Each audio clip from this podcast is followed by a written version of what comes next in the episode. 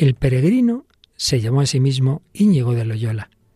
Peregrinos fueron también diez jóvenes y un sacerdote que desde Estados Unidos vinieron a España a realizar mil kilómetros del Camino de Santiago. Peregrinos estamos todos llamados a ser en la senda de nuestra vida año tras año. ¿Nos acompañas en el camino?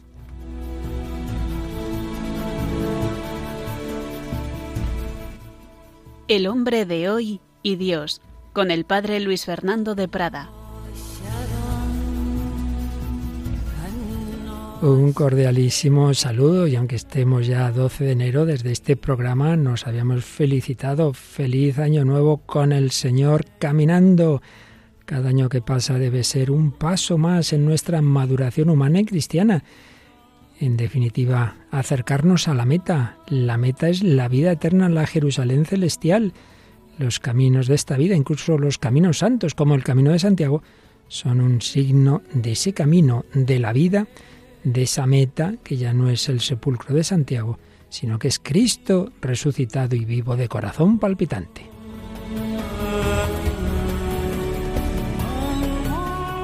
Y un año más aquí seguimos caminando con todos vosotros. que nos habla el Padre Luis Fernando y Paloma Niño. Bueno, Paloma, ¿qué tal estos días?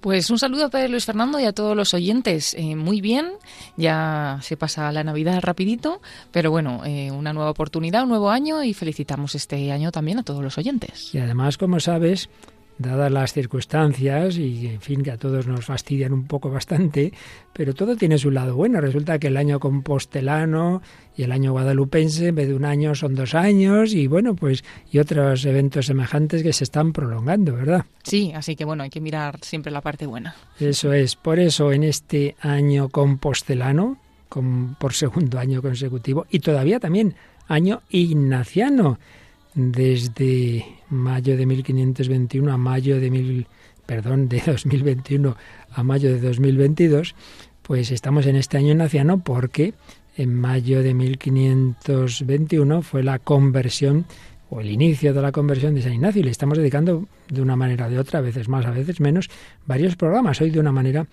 indirecta, pero también, también claramente presente por ese sentido que él tuvo de ser un peregrino buscando la voluntad de Dios. Y peregrinos fueron unos jóvenes con un sacerdote que tú conoces que hace años hicieron el Camino de Santiago y esto quedó reflejado en una película documental de las muchas buenas que nos regala Juan Manuel Cotelo. Sí, es eh, la película documental Footprints, El camino de tu vida, el camino de la vida, de Juan Manuel Cotelo, como bien dices, y protagonizado por don Sergio Muñoz Fita y por diez jóvenes. Claro, hay que decir que ese padre Sergio es de tu tierra, es de Cuenca, ¿verdad? Sí, sí, sí, sí.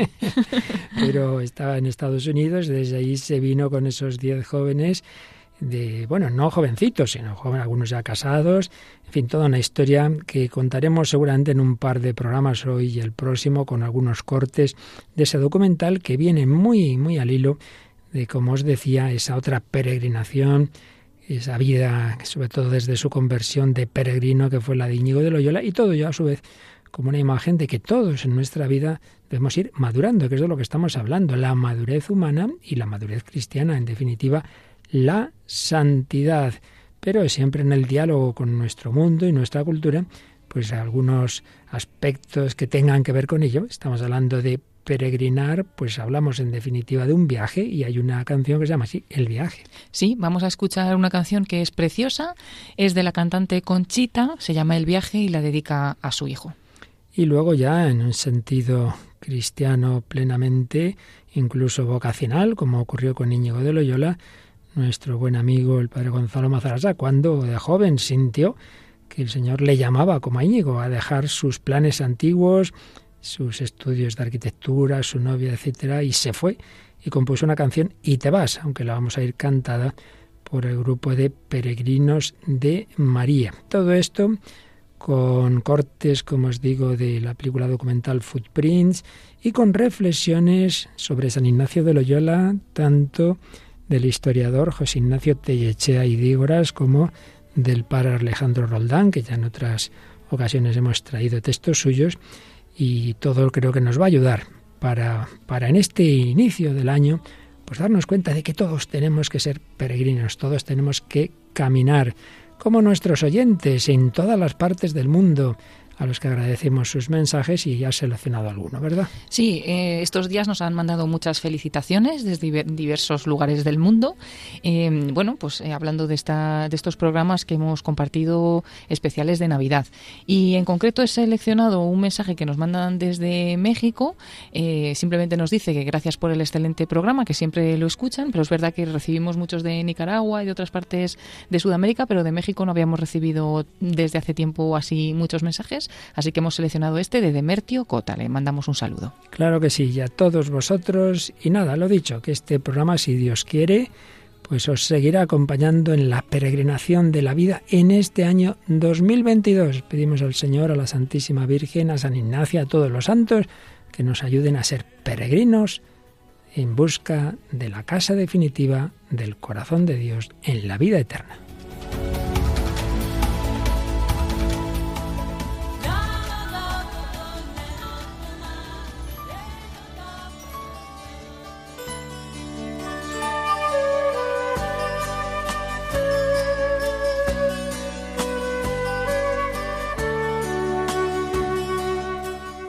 San Ignacio de Loyola, cuando consiguen, no mucho antes de morir, que relate, que cuente un poco lo principal de su vida en lo que se llama la autobiografía, no es que él la escribiera, sino que él iba paseando por la azotea de la casa de la Compañía de Jesús en Roma y un padre iba junto a él de una memoria prodigiosa y en cuanto terminaba ese paseo que se fueron dando en varias ocasiones, iba corriendo a escribir todo lo que le había contado San Ignacio, es la autobiografía. Y cuando relata su vida hay un momento, al poco de haber, de cuando cuenta de que salió de su casa de Loyola, se encuentra con un moro, tiene un incidente famoso. Bueno, el caso es que a partir de ese momento se llama a sí mismo, cuando habla de sí, se llama el peregrino, el peregrino, ciertamente muy indicado porque su vida fue ir de aquí para allá y desde luego desde su conversión en Loyola. Sale de allí, pasa por Aránzazu, una ermita de la Santísima Virgen, ahí hizo voto de castidad, va a Navarrete, ahí ve al duque de Nájera, pero en realidad fue una etapa que era simplemente arreglar algunas cosas, pero él quería ir a Montserrat, decisiva esa estancia, ya habíamos hablado en alguna otra ocasión eh, a propósito de, la escena que nos pone la película Ignacio de Loyola en Montserrat, está tres días, hace una confesión muy detallada, esos tres días, quiero decir, de preparando esa confesión y la noche del 24 al 25 de marzo, como no, en esa gran fiesta de la Anunciación, hace vela de armas como un caballero de María toda la noche, a ratos de pie, a ratos de rodillas, y, se consagra a la Santísima Virgen. Después, desde Montserrat, se irá a Manresa. Realmente él quería pues llegar a Jerusalén y esperaba estar ahí solo algunos días, pero ahí se quedó nueve meses, nueve meses en una gruta en la que Dios le va a ir educando espiritualmente. De ahí va a salir lo esencial de los ejercicios espirituales, aunque luego los irá completando. Pero él quiere ir a Jerusalén, entonces se va a Barcelona, Ahí va a tener amistades extraordinarias. Son pocos días los que va a estar en esta ocasión. De Barcelona a Italia, Roma, Venecia, para coger un barco que le lleve a Jerusalén. Él pensaba quizá quedarse ahí toda su vida. No le dejaron. Entonces vio que había que seguir peregrinando, que no era el destino definitivo al que Dios le llamaba.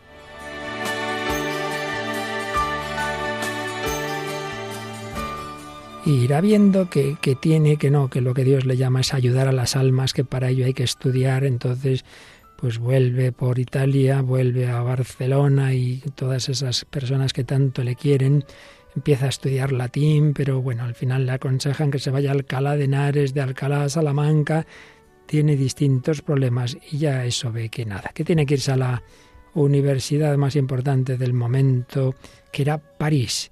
Y entonces él mismo dice que salió de allí, de Salamanca, haciendo el camino solo y a pie, solo y a pie, que es precisamente el título de una preciosa biografía de San Ignacio que escribió el padre José Ignacio Tellechea y Dígoras, un sacerdote vasco, sacerdote diocesano, gran historiador, y se titula así la biografía. Ignacio de Loyola, solo y a pie, solo y a pie, un peregrino que en suma pobreza, solo y a pie de Salamanca a París, ahí es nada. Y antes, pues todo eso y mucho más que no hemos dicho ahora, peregrinando, el peregrino, el peregrino, clave en la vida de, San Ignacio. Nos lo explica Yechea, que varias veces cita un verso de Manuel Machado que dice, soy peregrino de hoy, no me importa dónde voy. Mañana, nunca quizás.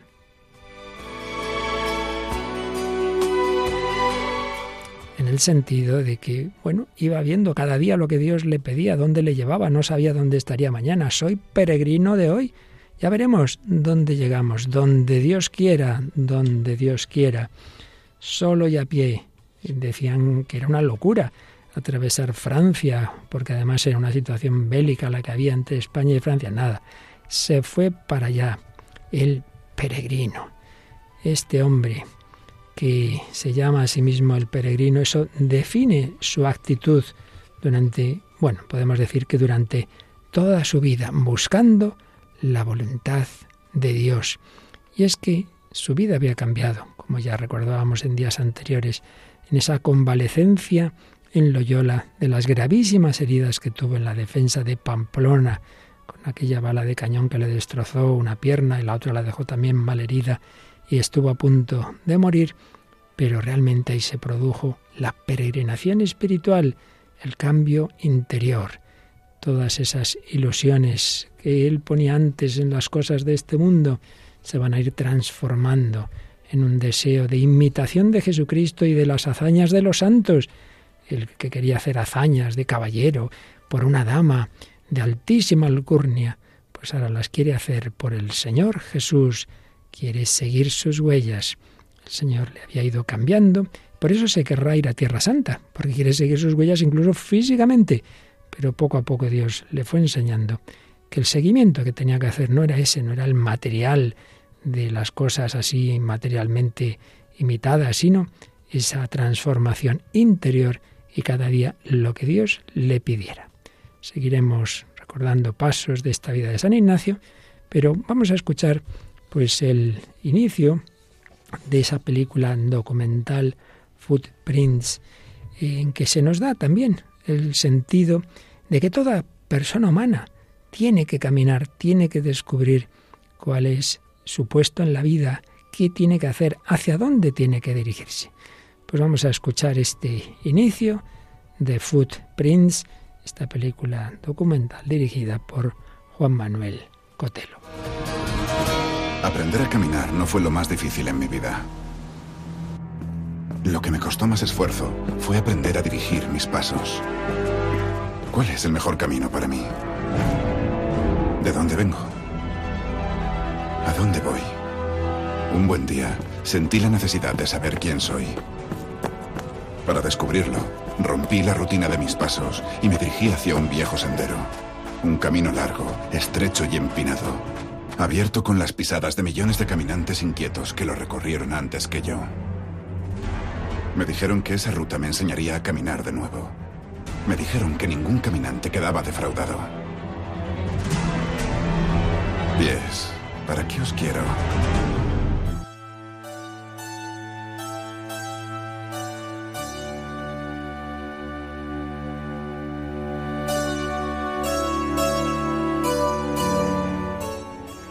Pues el camino interior de Íñigo de Loyola empezó a transformarse, como decíamos, en esa convalecencia allí, en Loyola.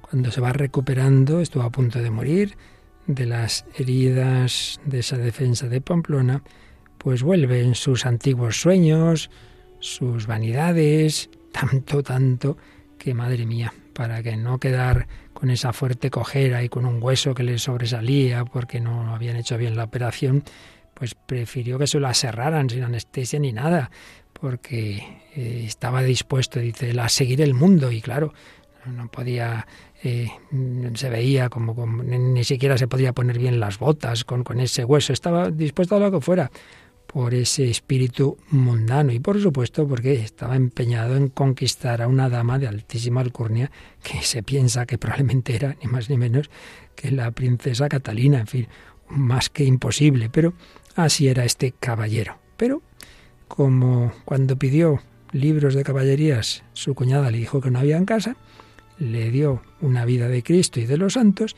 no le hizo gracia, pero bueno, poco a poco empezaba a leer. Y entonces se producía esa lucha en su interior, entre las largas horas que se pasaba con sus ensoñaciones de esa supuesta conquista de esa dama y, y los hechos de armas que haría y tal, y luego se quedaba árido, seco, y después, en cambio, pues leía esos libros y se quedaba con ánimo, con alegría, y poco a poco, poco a poco, el Señor fue actuando en esa alma, en ese corazón.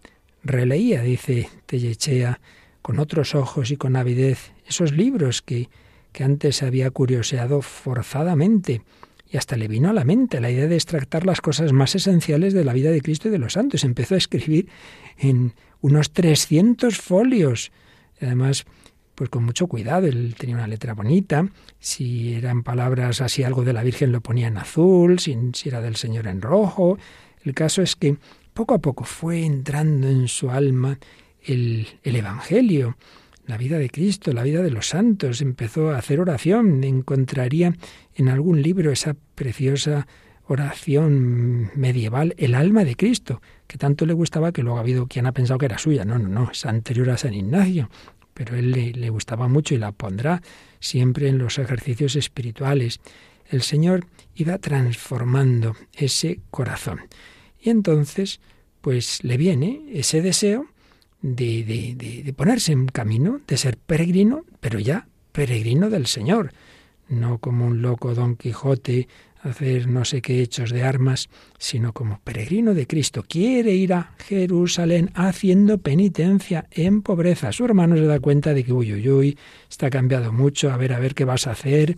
Entonces, sin mentir, pero tiene que buscar una excusa. No, es que voy a ver al duque de Nájera, que me debía un dinero, todo eso era verdad. Sale con dos criados, sale con, con caballería, pero en cuanto puede se los quita de en medio y en cuanto ya ha estado en Nájera, ya se dirige a Montserrat y allí es donde va a producirse el cambio incluso externo, porque va a dar sus ropas de hombre noble a un mendigo y en cambio él se había comprado una tela de saco muy muy rústica eh, unas alpargatas, solo se calza un pie, porque otro, como todavía está la pierna no está del todo bien, un pie sí va calzado, pero el otro no, descalzo, en fin. Y lo que hemos contado antes de Montserrat, al pobre mendigo, cuando le encuentran también vestido, piensan que se lo ha robado a alguien. Cuando localizan a Íñigo, Íñigo se echa a llorar. Y a veces hay quien piensa que no, que Íñigo no era un hombre afectivo. No es verdad, no es verdad. Se echa a llorar de, de, que de que por su culpa, entre comillas, al pobre mendigo lo habían detenido. Y dice que no, que no, que yo se lo regalé. En fin, ha empezado esa peregrinación interior en, en, donde en Montserrat ha dejado su antigua vida, tras preparar en tres días, madre mía, la confesión de esos años, unos 30 años de una vida, pues la verdad es que bastante mundana, con, con serios pecados, todo apunta por ahí que tampoco, en fin, comparado con lo que podía ocurrir y tantas eh, personas de, su estilo, incluido un hermano suyo sacerdote que tuvo alguna hija natural, en fin, esto, los Loyola pues, pues tenían esa, la fe, pero luego tenían también esa vida mundana. Bueno, pues peregrino, peregrino en esos pasos que poco a poco el Señor le va a ir mostrando. Y peregrinos, Paloma, pues fueron unos jóvenes que un día se encontraron con un cartel un cartel en una parroquia que decía lo que vamos a escuchar en este corte de la película Footprints. El anuncio se publicó en Arizona. Se buscan personas dispuestas a caminar mil kilómetros durante 40 días. No se ofrecen garantías de llegar al destino, pero sí se prometen jornadas de sufrimiento intenso, con frío y calor en proporciones iguales. Las lesiones musculares y las ampollas son más que probables. El desaliento invitará a abortar el plan. Se dormirá poco, algunas noches sobre el duro suelo o en un saco bajo la lluvia. Si alguien se pierde durante el recorrido, deberá caminar más distancia de la prevista. Así disfrutará más tiempo de la belleza incomparable de los paisajes de España. Quienes ya han recorrido este camino desde hace siglos aseguran que ayuda a descubrir el sentido de la propia existencia. Bueno, como, pues sí, como para apuntarse. Y se apuntaron, se apuntaron 10 jóvenes. Bueno, ¿de qué película estamos hablando? Pues hablamos de Footprints, El Camino de la Vida. Es una película documental eh, que se estrena en cines en el año 2016. Y bueno, pues muy interesante porque así como, como hemos escuchado estas palabras, ¿no? Ese es el anuncio real que un sacerdote, eh, el padre Sergio Muñoz Cita, puso en la parroquia de Santa Ana o a través de la parroquia de Santa Ana donde él estaba en el pueblo de Gilbert, en Arizona, eh, pues puso ese anuncio, ¿no? Dirigido a jóvenes entre 20 y 45 años. Quería reunir pues a 10 hombres que se embarcasen en esta aventura, ¿no? Eh, primero viajar hasta España y luego en España pues hacer el Camino de Santiago, 40 días, 1000 kilómetros. Y bueno, fue un documental muy bonito eh, en el cual pues acompañamos, ¿no? A estos jóvenes en la aventura de su vida, en esta aventura que, que también les cambió mucho. no fue solo un viaje físico, sino como hablábamos también de San Ignacio, pues una peregrinación espiritual, un viaje espiritual que realmente pues fue capaz de cambiar la vida de estos jóvenes y vamos caminando con ellos y conociendo un poco la historia de cada uno. Sí, fue el documental más visto en España el 2016, unas imágenes preciosas y es que realmente ese camino desde Francia hasta Santiago de Compostela en todo el norte de España, claro, muchos de estos norteamericanos decían, no nos imaginábamos que España era tan bonita. Es que, bueno, menudos lugares, menudos lugares. Solo por esas imágenes vale la pena. Pero luego es que además, en efecto, es que es muy realista. Es que no, aquí no se inventa nada. Simplemente lo que se hizo fue ir siguiéndoles, ir siguiendo ese camino, ir recogiendo, claro, en una película tuvieron que hacer una selección de más de 120 horas, de muchísimas de, grabación para reducirlo a hora y media, y, y, donde se ve lo que van pasando ellos. Al principio se presenta a estos diez hombres, solo fueron chicos, pues por razones también prácticas, y, bueno, pues con historias mm, de muy distinto tipo. Una de ellas, por ejemplo, para que veamos pues alguno de los chicos que iba con una carga muy pesada en su alma de dolor, se llama Tini, y escuchamos qué había ocurrido en su vida antes de ese camino.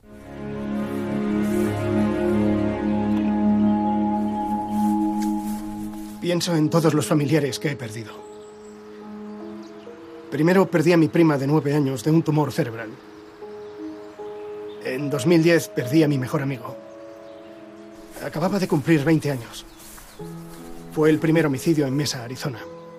El 1 de julio de 2010. Fue asesinado en un tiroteo. Luego vino mi tío, su mujer y sus dos hijos. Lo llamaron homicidio, suicidio. Mi tío mató a todos los de su casa y luego se suicidó. Un año más tarde murió mi abuela. Todas estas muertes en la familia nos hundieron.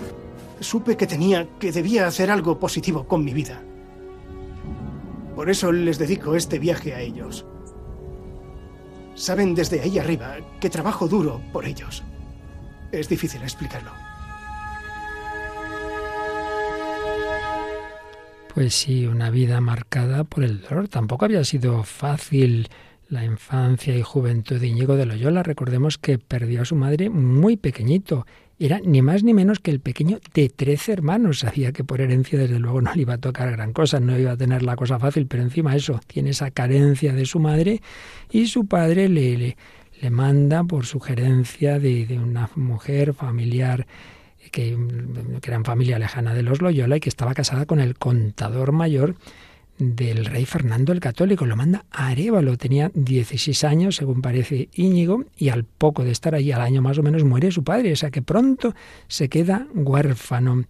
Y es verdad que en esa familia le van a tratar como un hijo, le van a educar, va a aprender pues, pues las costumbres de la corte, va a conocer al rey Fernando el Católico, sí, pero al cabo de esos diez años ya contábamos en días anteriores que cuando ya muere el rey Fernando, llega Carlos V, por una serie de circunstancias ese personaje, ese contador mayor de Castilla, cae en desgracia, el hombre entra en depresión, muere pronto, esa casa se arruina y tiene que empezar de nuevo, tiene que empezar de nuevo Íñigo, con 26 años va al duque de Nájera y ahí es donde, bueno, un tiempo después empiezan esas luchas intestinas dentro de España y es esa defensa de Pamplona donde está a punto de morir, donde mueren compañeros suyos, en fin, que no no no era fácil, no era fácil tampoco la vida de Íñigo de Loyola. Nuestra vida va caminando y muchas veces llega el sufrimiento y precisamente este este grupo de jóvenes eh, van a, a Francia, cruzan de Francia a España y pronto llegan a San Sebastián. Y allí en San Sebastián pues quisieron ver a Monseñor José Ignacio Munilla, en ese momento llevaba algún tiempo de obispo de San Sebastián, y él, esto se lo hemos oído, se lo hemos oído contar en Radio María, cuando era un joven párroco de Zumárraga, también había hecho el camino con un grupo de jóvenes, también un camino larguísimo, ¿no? Y había pasado por cosas parecidas a las que ellos iban a pasar. Entonces le entrevistan y entre otras cosas dice esto que sale en este documental Footprints. Cuando uno ve a unos peregrinos eh, recién salidos y con la, eh, con la ilusión del primer día, pues hombre, observa en ellos algo de ingenuidad, es obvio. Porque bueno, ahora cuando uno está recién empezado, pues está muy, eh, lo lleva, va, de sobrado, va de sobrado, pero claro, luego va, va a observar que, que es duro, caminar sobre las ampollas, que es muy duro. Pero resulta que también es más auténtico, o sea, lo más auténtico de la vida no es lo que uno hace como coser y cantar, ¿no? Lo más auténtico de la vida es lo que uno hace habiendo sido probado habiendo entrado en crisis y habiendo salido de ella. El primer contacto que tiene el peregrino con el dolor, con el sufrimiento, es un contacto de impacto. Eh, un poco escandaloso, que uno le sale una ampolla y dice, pues se ha acabado, es imposible seguir andando así. Y la experiencia de que se puede caminar encima de las ampollas, de que no hay que esperar a que el sufrimiento desaparezca para poder dar el siguiente paso, es toda una lección. Ante la aparición del sufrimiento, hay una especie de tentación que consiste en que uno se centre únicamente en sí mismo. Pobrecito de mí, fíjate cómo estoy, eh, es una especie de situación en la que todo gira en torno al yo. Yo no puedo, no puedo, no puedo y no puedo. ¿eh? Una persona aislada en su sufrimiento sufre indeciblemente más que cuando alguien sale de su sufrimiento y sigue entregándose eh, al ideal que le ayuda a caminar. ¿no? Bueno, pues unas reflexiones que, le, que hacía ahí Monseñor José Ignacio Monilla viendo ese grupo de jóvenes que todavía estaban tan contentos, aún no habían empezado los problemas que desde luego iban a ser bastante serios. De hecho, de los diez jóvenes, si no recuerdo mal, siete a lo largo del camino van a necesitar asistencia médica, en algunos casos con problemas bastante serios. Por supuesto, todos con problemas de ampollas, que eso, en fin, un servidor cuando ha hecho que ni de, ni de lejos todo lo que andan estos, pero en fin, ha hecho algo parecido, madre mía, que se pasa mal, se pasa mal. ¿Qué te ha parecido? Bueno, las palabras de Monseñor José Ignacio Munilla, que ya las había escuchado en alguna ocasión, pero bueno, son como, suenan como nuevas, ¿no? Y es verdad, porque van ahí tan contentos, aunque sabían un poco a lo que iban, porque de hecho el anuncio les retaba, porque el anuncio que se puso ¿no? en Arizona es busco quién se quiere venir ¿no? a este camino largo en el que va a haber ampollas, va a haber sufrimiento, donde te prometo de verdad que va a haber momentos de desaliento. Ahora también vas a contemplar la naturaleza, es decir, pues tiene su parte buena, su parte mala, y es lo que dice Monseñor José Ignacio Munilla, que es una, un aprendizaje muy bueno ver que se puede seguir caminando sobre las ampollas, ¿no? Es como, esa frase es, es, es muy bonita. Y también dice que lo más auténtico que hace a una persona, lo más auténtica es cuando sigue adelante mientras está siendo probado o cuando ha sido probado, no en los momentos buenos, ¿no? Entonces, al final, eh, bueno, es una experiencia muy buena para la vida, ¿no? Este camino. Sí, también cuando dicen no esperemos a que el sufrimiento desaparezca, sino en medio de él actuemos. Esto es muy importante, porque hay personas que dicen, no, no, cuando cambien las circunstancias, es como cuando San Pedro eh, ve a Jesús caminando sobre las aguas y dice, mándame, y entonces hubiera podido decir, bueno, bueno, cuando se pase la tormenta voy. No, no, no, ahora, ahora, ahora, sobre las aguas, con la tormenta, ahora, es cuando tienes que fiarte ahora, no, no cuando ya esto se calme, ¿no? Pues sí, el Señor nos dice, mira, si yo te llamo ahora, pues fíjate, ahora, camina, camina, y no esperar a, que pase la crisis, sino en la crisis. Y luego también lo último que ha dicho, muy importante, ¿no? El peligro cuando estamos pasándolo mal, mis problemas, como esa persona solo habla de sí, que no le pregunte qué tal está porque va a estar una hora de todos sus males y los demás como si no existieran. Oye, que, que todo el mundo tiene problemas y sufrimientos. No te centres en tu yo, sal de ti mismo. Y uno sale de sí mismo si tiene un ideal más grande que sí mismo. Si no, el único problema soy yo.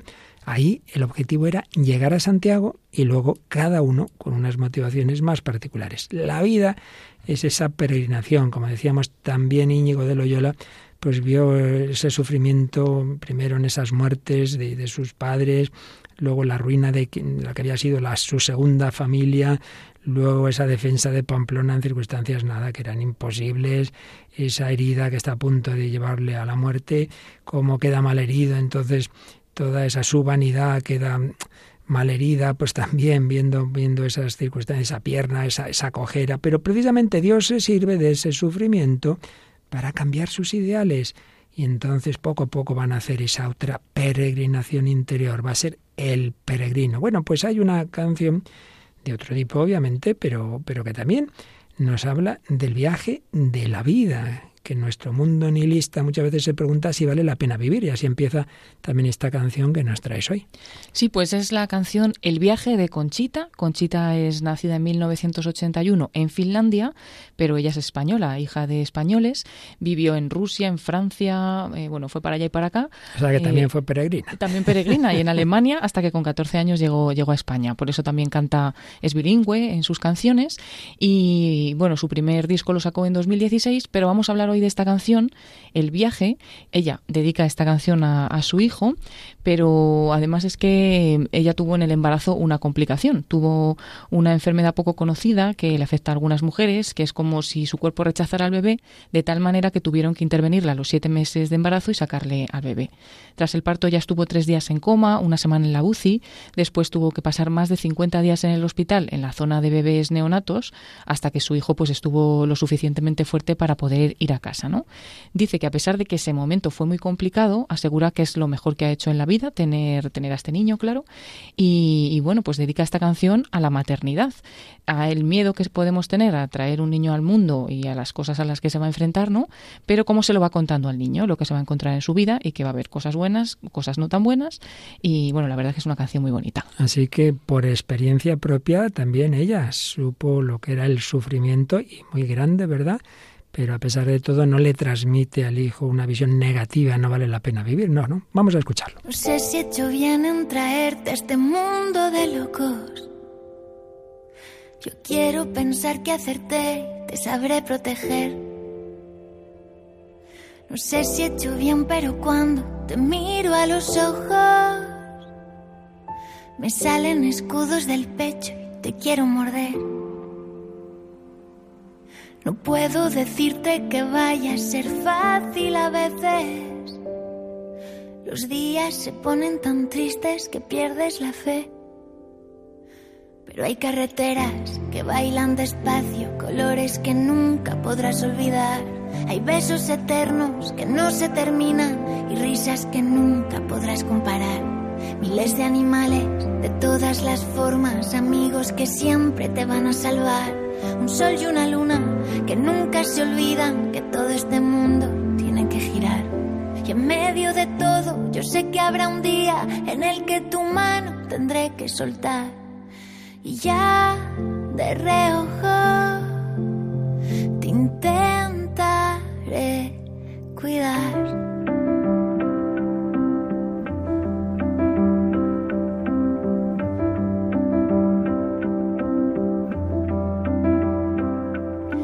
Sé si he hecho bien en traerte a este mundo de locos. Ya quiero matar al primero que te haga llorar. No sé si he hecho bien, pero cuando te miro a los ojos, el mundo parece más grande y yo puedo volar. No sé si decirte que no va a ser fácil a veces tantos idiotas que ponen el mundo al revés. Pero hay carreteras que bailan despacio, colores que nunca podrás olvidar.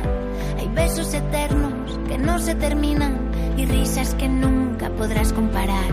Miles de animales de todas las formas, amigos que siempre te van a salvar. Un sol y una luna que nunca se olvidan que todo este mundo tiene que girar. Y en medio de todo sé que habrá un día en el que tu mano tendré que soltar.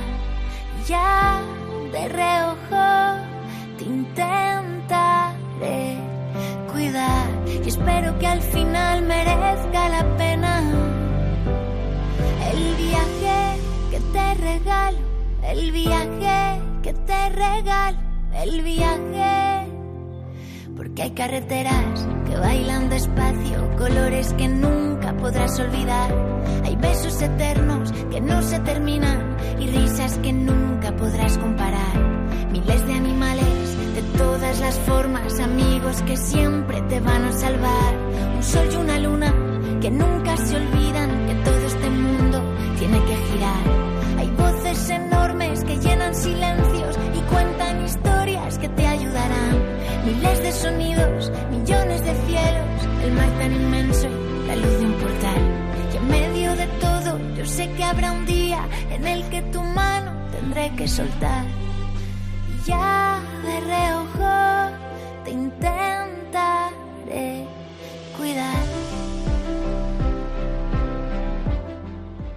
Están escuchando en Radio María El hombre de hoy y Dios, con el padre Luis Fernando de Prada y Paloma Niño. Y con esta canción de Conchita, el viaje, bueno, muy bonita, en que partes de, de su letra te has fijado más, Paloma. Bueno, pues lo que decíamos un poco, ¿no? Ella al principio lo, lo, manifiesta en la canción, dice, no sé si he hecho bien de traerte a este mundo de locos, eh, pero bueno, luego mm, dice las dos partes, ¿no? Su parte, que dice, cuando yo te miro, pues es como que todo en Mm. mi vida también cambia, también es más alegre, ¿no? Y por otra parte, pues hay carreteras, hay amigos que nunca te van a faltar, hay paisajes que vas a, a poder ver, hay cosas que vas a poder vivir, o sea, que merece mucho más la pena al final la vida que, que, que no, ¿no? Entonces, pues eh, trae en la canción de una forma muy bonita todas esas cosas bellas que pues su hijo vivirá también. Por las que vale la pena. Y entonces sí, la respuesta a la primera pregunta es que sí, claro que ha hecho bien en traerte a este mundo de locos. Hay carreteras que bailan despacio, colores que nunca podrás olvidar y nunca olvidarán ese camino de Santiago, estos diez jóvenes y el sacerdote que iba con ellos, el padre Sergio, en ese camino que prácticamente empezaba en Loyola un poquito antes, pero ahí estuvieron. Todos los días, tenían su celebración de la Santa Misa, rezaban el rosario, tenían sus muchas horas de silencio inevitablemente, cuando se camina tanto ya no está uno para hablar mucho, más que al final, una vez descansados un poquito, y allí, en Loyola, estuvieron en esa capilla de la conversión, es decir, esa capilla que se hizo en lo que era la habitación en la que estuvo convaleciente Íñigo, convirtiéndose ese hombre ambicioso y vanidoso, transformando en la gracia de Dios, el Espíritu Santo, su corazón y sus ideales. Y por eso en esa capilla pone arriba en una viga preciosamente esta frase, aquí se entregó a Dios Íñigo de Loyola. Escuchamos la voz de uno de los peregrinos relatando su celebración allí, en la capilla de la conversión, cuando estaban en los inicios de su camino de Santiago. Hemos podido celebrar misa en su casa natal, en la misma habitación en la que fue operado de sus heridas y donde se preguntó si él podría ser santo. San Ignacio escribió unos ejercicios espirituales que han guiado a millones de personas. Descubrió que la felicidad no depende de cuántas cosas tengamos, sino de cuánto amamos a Dios y a los demás. En este lugar, cada uno se ha preguntado, ¿necesito todo lo que tengo? Ahí se lo preguntaban, ahí se dieron cuenta también, lo, lo relatan en algún momento de la película, que al principio algunos hacían un equipaje con muchas cosas, luego las iban dejando, al final se quedaban con lo imprescindible. Bueno, pues eso le pasó a Íñigo, salió de ahí de Loyola con todavía bastantes cosas, pero enseguida las fue dejando. Él quería ser peregrino del Señor. Pero ciertamente llegarían esos días muy difíciles, esas dificultades, esos sufrimientos, tanto en ese camino de Santiago que hacían estos jóvenes, lo seguiremos escuchando el próximo día si Dios quiere, como en la peregrinación de Íñigo de Loyola. Pero ya veíamos que ese es el contexto de los programas en el que estamos, como el Señor, pues quiere que vayamos madurando en la vida. En esa maduración entra el sufrimiento, como llamas también al Monseñor José Ignacio Monilla, y como así la personalidad en ese trípode del que hemos hablado en varios programas, la dimensión intelectual, el conocimiento, la dimensión afectiva y la dimensión volitiva, pues todo ello va forjando una personalidad. La parte intelectual no destaca Íñigo desde la perspectiva, digamos, del entendimiento especulativo. No, no fue un hombre educado desde pequeño en mucho estudio, pero eso no quiere decir que no tuviera una gran inteligencia. Pero lo que está claro es que sí que tenía un gran entendimiento práctico. y percibía lo real como es, y la relación de medio a fin. Fue un gran eh, organizador, por ello, un genial innovador, un gran consejero y conductor de hombres. Uno de sus primeros compañeros de París, de los que fundó la Compañía de Jesús con Íñigo, dice, la Inez, que era un hombre de pocas ideas, pero estas muy profundas. Algo así se ha dicho de la Madre Teresa de Calcuta. No era una mujer de muchas ideas, pero estaban tan grabadas en su corazón que menuda la que montó, menuda lo que dejó detrás. Esas misioneras y misioneros de la caridad, como Íñigo dejó detrás la compañía de Jesús. Un hombre, pues con suficiente luz del Señor para ver qué es lo que había que hacer, con un gran poder de reflexión. Esto también es muy importante.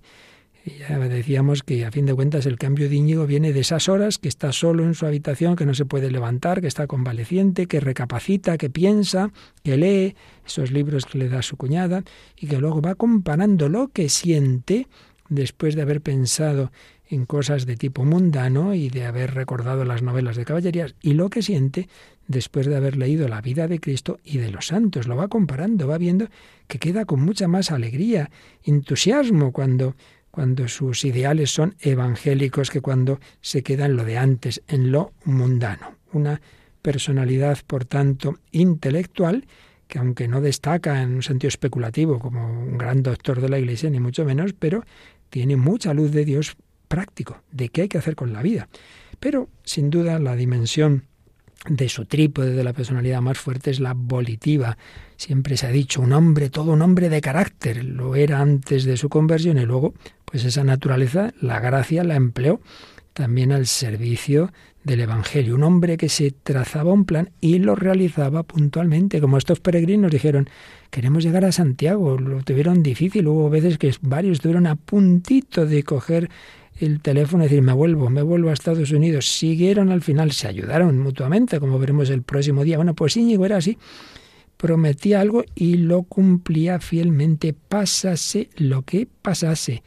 Las operaciones esas que, que tiene en, allí en Loyola, a pesar del gran sufrimiento, él mismo lo llama la carnicería, esa carnicería que se hizo en su pierna y que él mismo quiso, muchos dolores que tuvo que creía que eran de estómago, parece ser que se debían a cálculos biliares. No se echó atrás. Una ocasión le sacaron una muela con sus raíces bien asentadas y desde luego no había las anestesias de ahora.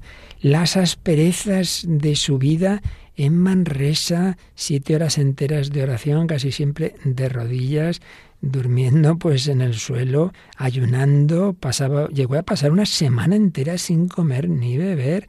En muchas ocasiones ayuna pan y agua todos los días excepto los domingos y luego persecuciones que tendría muchísimas, muchísimas. Es decir, claro, era un hombre extraño, decir, pero este, este, y en aquella época de tanta, tanta gente rara, alumbrados, herejes, le procesan en Alcalá, en Salamanca, en París, en Venecia, en Roma. No se acobarda. Él sabe que está actuando de cara a Dios. En una ocasión un inquisidor le dice, bueno, pues ha quedado usted absuelto porque no se le encontrado herejía, que si se lo hubiera encontrado le, se le podría quemar. Y responde, a usted también le quemarían si tuviera herejías. O sea, no, no, no, no se cortaba, no, Íñigo de Loyola.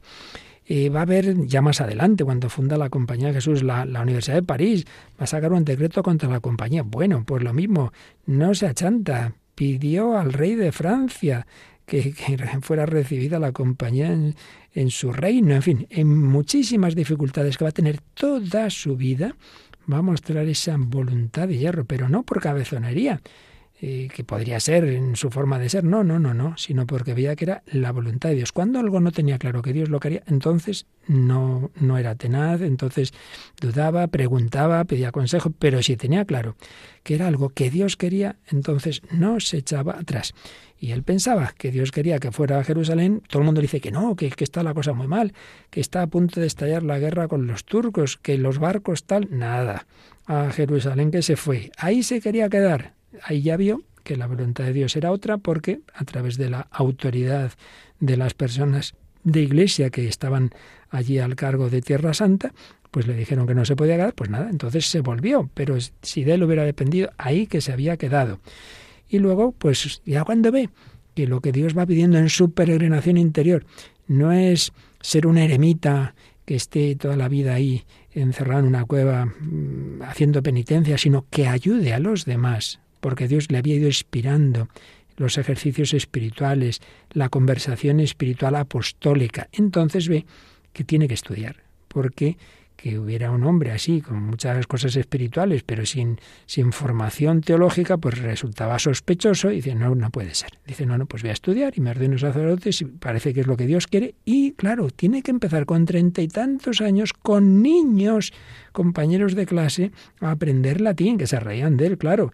Nada, no le importó tampoco. Bueno, Paloma, todo, todo un carácter ¿eh? de Íñigo de Loyola. Sí, y una perseverancia, ¿no? De seguir siempre adelante y, bueno, pues vamos a decir cabezón, pero en la parte buena, ¿eh? En la parte buena. en la parte buena. Si Dios quiere algo, insistimos. Y luego también se destaca de él que era un líder nato. Claro, un hombre así no solo es que él lleva adelante su vida, sino que arrastra, arrastra, sin, evidentemente sin forzar libertades. Y de hecho es curioso también, ¿no? Que tuvo dos grupos de seguidores que se deshicieron y que en un momento dado pues dejan de seguirle y entonces no tiró la toalla, pues volvió a intentarlo y es el tercer grupo el que se forma en París, el definitivo, es el de Javier, el de Fabro, en fin, la Inés, todos los que van a ser los primeros, los fundadores de la Compañía de Jesús, pero había tenido dos grupos anteriores que no le siguieron, que abandonaron. Y él no dijo, bueno, pues nada, entonces se ve que no es lo mío. No, no, no, no, no. Siguió adelante, siguió adelante, relación hombre a hombre, líder nato, no líder de masas, ¿eh? sino de grupos selectos, de individuos, claro, que son los que influyen a la larga en la masa, y anda que no ha influido la Compañía de Jesús y los ejercicios espirituales en la historia de la Iglesia y del mundo. Hombre de acción y de eficacia, nos explica el padre Roldán. Nació para mandar. Sí, tenía esa cualidad natural, pero que luego la va a usar desde la gracia de Dios, claro, con lo que hace el Señor, haciendo de una persona que de por sí tendía a ser soberbia y mandona, haciéndola humilde, discreta y ganar los corazones, pero con, con mansedumbre. Y desde luego, qué grupo de incondicionales de extraordinaria valía. No es como otros que uno se da cuenta de que los que le siguen son gente apocadilla y claro, son personalidades y valga la redundancia, de poca personalidad. No era el caso de Pedro Fabro, madre mía, Javier, patrono de las misiones, Laínez, Salmerón, Simón Rodríguez, Bobadilla, menudos. Luego se les juntarían tres franceses, Claudio Jayo, Juan Coduri, Pascasio Broet, todos hombres extraordinarios. Ignacio será un líder de gigantes, dice el padre Alejandro Roldán, y hombre de autoridad. Ya antes de su conversión, el virrey de Navarra Manrique le había enviado a Guipúzcoa con la misión de pacificar dos grupos que estaban enfrentados y lo consiguió. Sí, sí, era un hombre que, de, muchas cualidades en el trato con los demás. Y por otro lado, un hombre que hace obras que, que, son de mucha eficacia, obras que van a marchar por sí mismas. Hombre, en primer lugar, claro, la Compañía de Jesús con sus constituciones, pero luego muchas cosas que él va a hacer en Roma, por ejemplo, el fundar el colegio romano, el colegio germánico, instituciones para eh, acoger a judíos y musulmanes convertidos, instituciones para mujeres de mala vida, en fin, un montón de instituciones que muestran la eficacia de este hombre que no se echaba atrás por nada. El peregrino. Bueno, pues vamos a terminar, seguiremos el próximo día tanto con el camino de Santiago que hicieron esos jóvenes de Estados Unidos, como con la peregrinación de Íñigo de Loyola, pero vamos a terminar con la peregrinación de otro buen amigo que sintió que Dios le llamaba a dejar eh, su camino ordinario en la vida arcelar, Gonzalo Mazarrasa, hoy padre Gonzalo Mazarrasa, y cantada por un grupo de jóvenes que también se llaman peregrinos, peregrinos de María, grupo apostólico de Talavera de las Reinas. Y te al fin por el mismo camino después de probar tantos otros, ya ves, dejaste de andar al borde del precipicio y te vas tras él para no volver quedaron atrás tu casa y tus libros, aquellos poemas sin terminar, las noches.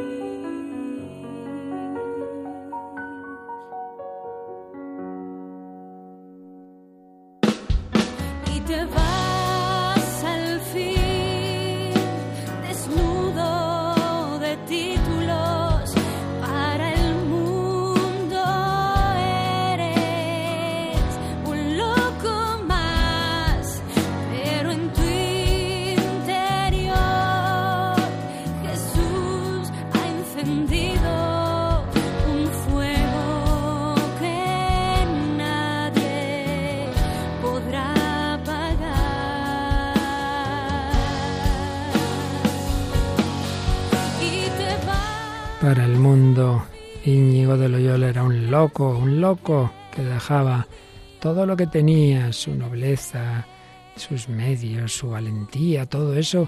Pero, pero ahora, pero si un mendigo, pero, pero te has vuelto loco. Y él decía, deseaba ser tenido por vano y por loco, por imitación de Cristo, que antes fue tenido por tal.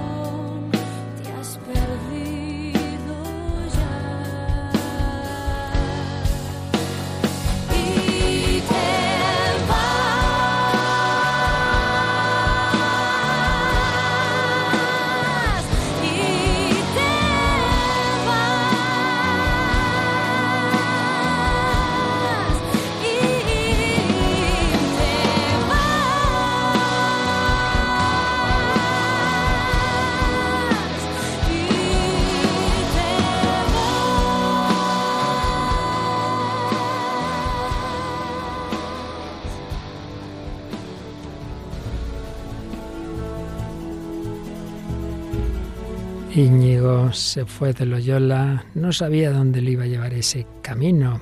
Pensaba quedarse en Jerusalén y el camino siguió mucho más adelante. También esos diez jóvenes se fueron de Estados Unidos y vinieron para que hicieron el camino de Santiago. Llegaron con el padre Sergio también. Gonzalo Mazarrasa dejó su carrera, su futuro y siguió a Jesucristo en el sacerdocio, en la misión. Y tú y yo Estamos llamados también a seguirle un año más, seguir tras sus huellas, a donde Dios quiera, hasta que Dios quiera. Ya sabemos, la meta definitiva no es el sepulcro de Santiago, es la resurrección de Jesucristo que nos espera en la Jerusalén celestial. Tenemos que ir madurando también. En esa maduración entran los problemas, las dificultades, los sufrimientos, las enfermedades, las muertes las persecuciones. Bueno, no se nos ha prometido una vida fácil, tampoco se prometió un camino de Santiago fácil a aquellos jóvenes. Se fiaron, fueron para allá. Se fió Íñigo, hoy San Ignacio de Loyola. ¿Nos vamos a fiar tú y yo en este nuevo año de nuestra vida? Seguro que sí, con María. Paloma, pues seguiremos este año también fiándonos de que nuestros oyentes nos van a apoyar en este programa, ¿verdad? Sí, y esperamos sus mensajes, sus comentarios a través del correo electrónico el hombre de hoy y Dios arroba radiomaria.es y también, como siempre, en la página de Facebook, buscándonos por el hombre de hoy y Dios. Ahí tenemos una publicación por cada programa, subimos también los podcasts, el enlace a los podcasts y por ahí esperamos también los comentarios. Pues un año más, este programa empezó antes de, estar un servidor en Radio María, solamente era voluntario, empezó en octubre de 2011 y estamos ya en enero de 2022, 11 años de peregrinación, pues eso, con vosotros y para vosotros y contando con vuestras sugerencias, como nos ha dicho ahora Paloma, e invitándoos también a poder recuperar cualquier programa anterior en, en la web de Radio María, en los podcasts de Radio María, que también automáticamente aparecer en Spotify, en Google y Apple Podcast y podéis pedir siempre todos ellos unidos en un pendrive, en DVDs y también os invitamos a seguir escuchando Radio María y ahora pues ya sabemos que hay una peregrinación a través de la música. Sí, es un programa muy original, es la Biblia en partitura y viene ahora mismo el padre José Luis Simón. Que nos hace ver esos grandes personajes de la Biblia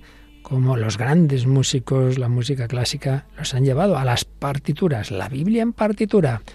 Pues ahí lo dejamos invitándoos a seguir caminando, peregrinando con la Virgen María, con el Señor.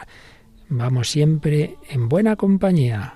Con ellos os deseamos lo mejor. Hasta el próximo programa, si Dios quiere.